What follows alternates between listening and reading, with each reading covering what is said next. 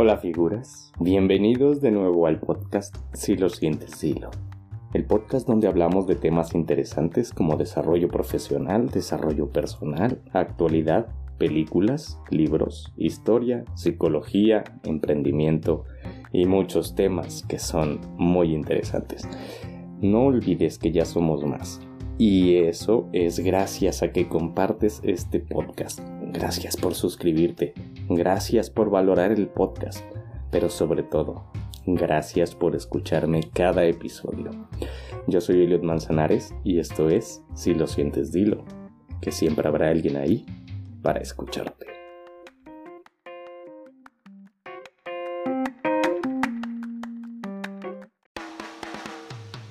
Hoy, después de escuchar este episodio, vamos a ser capaces de reenfocar nuestra mente, etiquetar nuestros sentimientos y vencer lo negativo de nuestras vidas. Comencemos preguntándonos, ¿qué podría haber hecho yo en mi batalla personal contra mis pobres resultados para haber reaccionado de manera más positiva y saludable? Poner una etiqueta a tus sentimientos, describiendo en pocas palabras lo que estás sintiendo y pensando, es una de las herramientas más poderosas cuando te encuentras emocionalmente sobresaturado o sobresaturada. Etiquetar tus pensamientos te obliga a convertir las emociones en palabras cuando hacemos esto, ayudamos a dirigir el pensamiento de lo emocional a lo racional, que automáticamente reduce la intensidad de la emoción. Afortunadamente, en el campo de la terapia cognitiva se ha desarrollado una lista de las distorsiones cognitivas más comunes causadas por las emociones. Esta lista nos aporta una serie de definiciones descriptivas que podemos usar para entender lo que estamos sintiendo. Cuando te encuentras en un estado emocional importante, por ejemplo la tristeza, la ira, la irritabilidad, debes poner atención en cuáles son las emociones que sientes, cuáles son las que encajan con lo que estás sintiendo en ese momento. A veces, y sobre todo por falta de práctica, no sabemos qué estamos sintiendo. Simplemente dejamos que explote, y como es de imaginar, una explosión solo acarrea desastres. Una vez encuentras la palabra que define tus sentimientos, bingo, ya estás convirtiendo un pensamiento emocional en un pensamiento racional. Esto es un gran paso para dominar y reenfocar tu mente y así vencer y obtener el éxito de lo que te propones. Definir tus emociones te ayudará a calmar tus sentimientos. Cuando conoces lo que sientes, cuando tiene nombre y apellido eso que estás sintiendo, puedes entonces determinar una manera más efectiva para atacar el problema. Tener bien definidas las emociones también te ayuda a identificar las distorsiones cognitivas. Pero, ¿qué es una distorsión cognitiva? La distorsión cognitiva no es otra cosa que dar por hecho algo, incluso cuando no tenemos evidencia de que eso existe en realidad.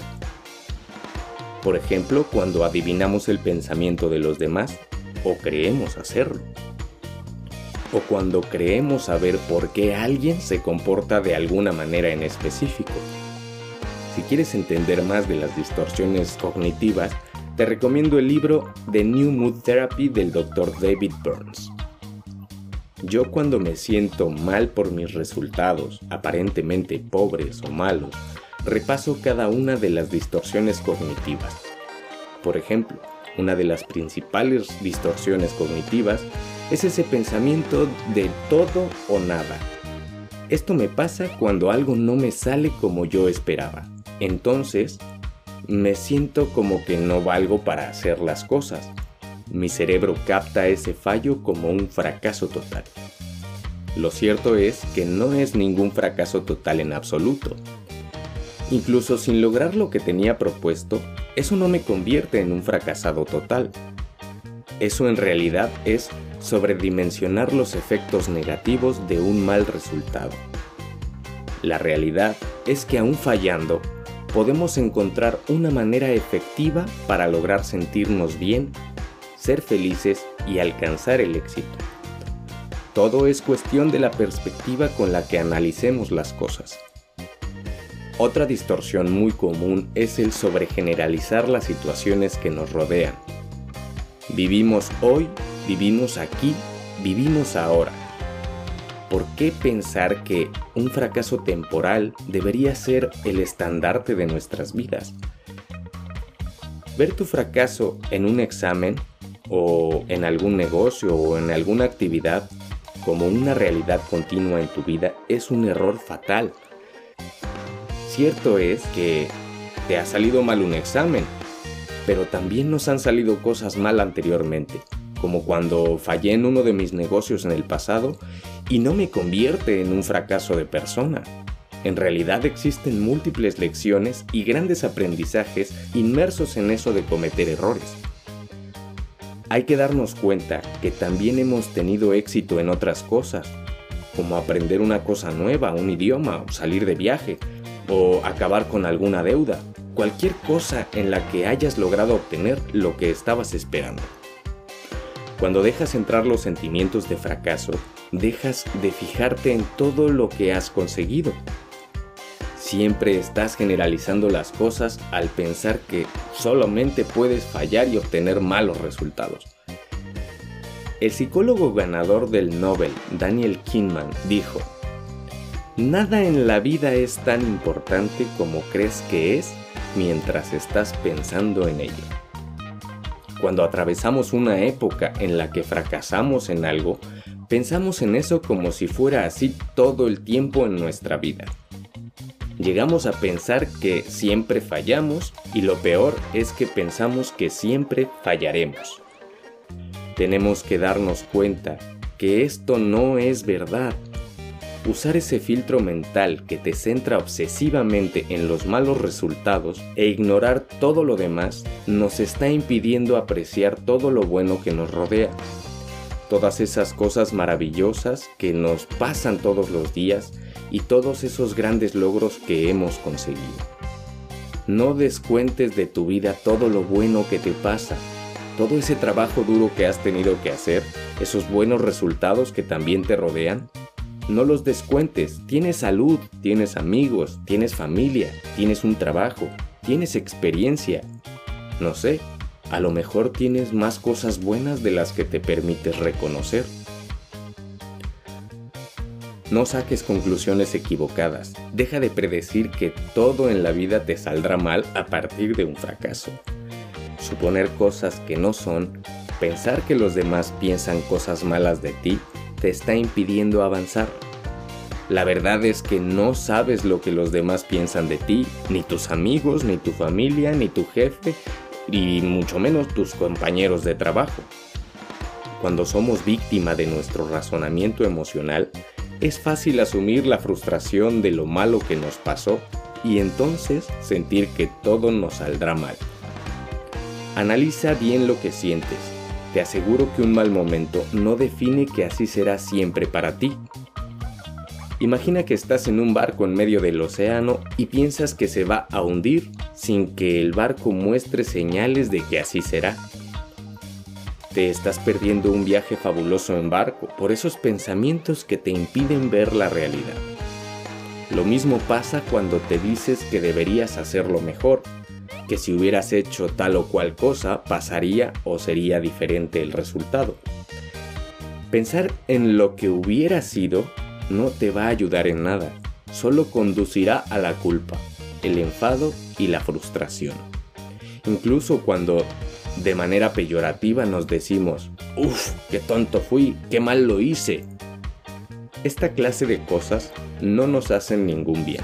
De hecho, solo lograrás sentirte peor, más enfadado y más frustrado o frustrada, porque puede que te haya pasado algo malo, pero no terrible. De hecho, sacar malas notas en un examen no es un problema grave dentro del desarrollo total de tu vida. A veces nos culpamos y asumimos la responsabilidad de errores que no hemos cometido o culpamos a otros sin motivo. En mi caso, Me culpaba por mis malas notas. Era mi culpa el haberme ausentado de mis estudios durante un año. Pero, ¿tengo que frustrarme por haber tenido otras buenas experiencias? Ya hemos visto cómo poder pasar de un estado demasiado emocional a un estado mucho más racional. Para aclararnos y poder analizar cuidadosamente cómo evitar las distorsiones cognitivas, puedes escribirme un correo o un comentario de todo aquello que te molesta, para identificar así las distorsiones cognitivas que más empleas en tu vida. Puede haber más de las que piensas. Por último, te invito a observar de manera lógica las distorsiones más frecuentes que aplicas en tu vida. Pregúntate, ¿cuál es la realidad cuando observas la totalidad de tu vida? Esto te ayudará a ponerla en perspectiva. Cuando empieces a sentirte abatido o abatida, siéntate un momento, piensa en lo que tanto te preocupa, verbaliza esos sentimientos y observa cómo la mente trata de engañarte luego reflexiona racionalmente. Te sorprenderá lo bien que te vas a sentir después de analizarte. Y te voy a dar un consejo más, un truco más que puedes usar para pensar en positivo. Y este truco es complicado de hacer, pero maravilloso cuando comienzas a encontrar el modo de usarlo en tu vida. El truco es interpretar una experiencia negativa de manera positiva. Por ejemplo, si fracasas en los negocios, piensa en cuántas cosas has aprendido de tu fracaso. Quizá eso te dé las herramientas para que en un futuro negocio ya no cometas los mismos errores. Esta técnica es muy usada por emprendedores de éxito. Muchísimos emprendedores de éxito a nivel mundial la utilizan.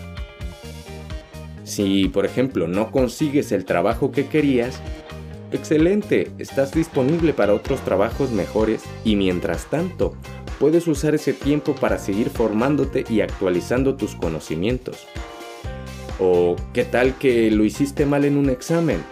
Igual es señal que debes reexaminar tus hábitos de estudio y formas de aprendizaje. Pero ¿qué pasa en situaciones como la siguiente? tu mejor amigo se está muriendo de cáncer. Es realmente difícil encontrar algo positivo en esta situación, pero en ese caso, lo mejor que puedes hacer es centrarte en mejorar la calidad de vida que le queda a tu amigo. Replantear algo de manera positiva no es solo un truco mental, al hacerlo, eliminarás las emociones negativas que surgen del centro cerebral de lucha y huida ubicado en la amígdala. Encontrar formas racionales de cambiar el significado de una mala experiencia reduce el estrés que transmiten los neurotransmisores que provienen de la amígdala. Es como cambiar las reglas del juego a tu favor. Si lo piensas bien, es encontrar la forma de vivir una vida doblemente afortunada. Si algo te sale bien, fabuloso, lo has logrado. Si algo te sale mal, excelente, es una nueva oportunidad de aprender y hacerlo mejor.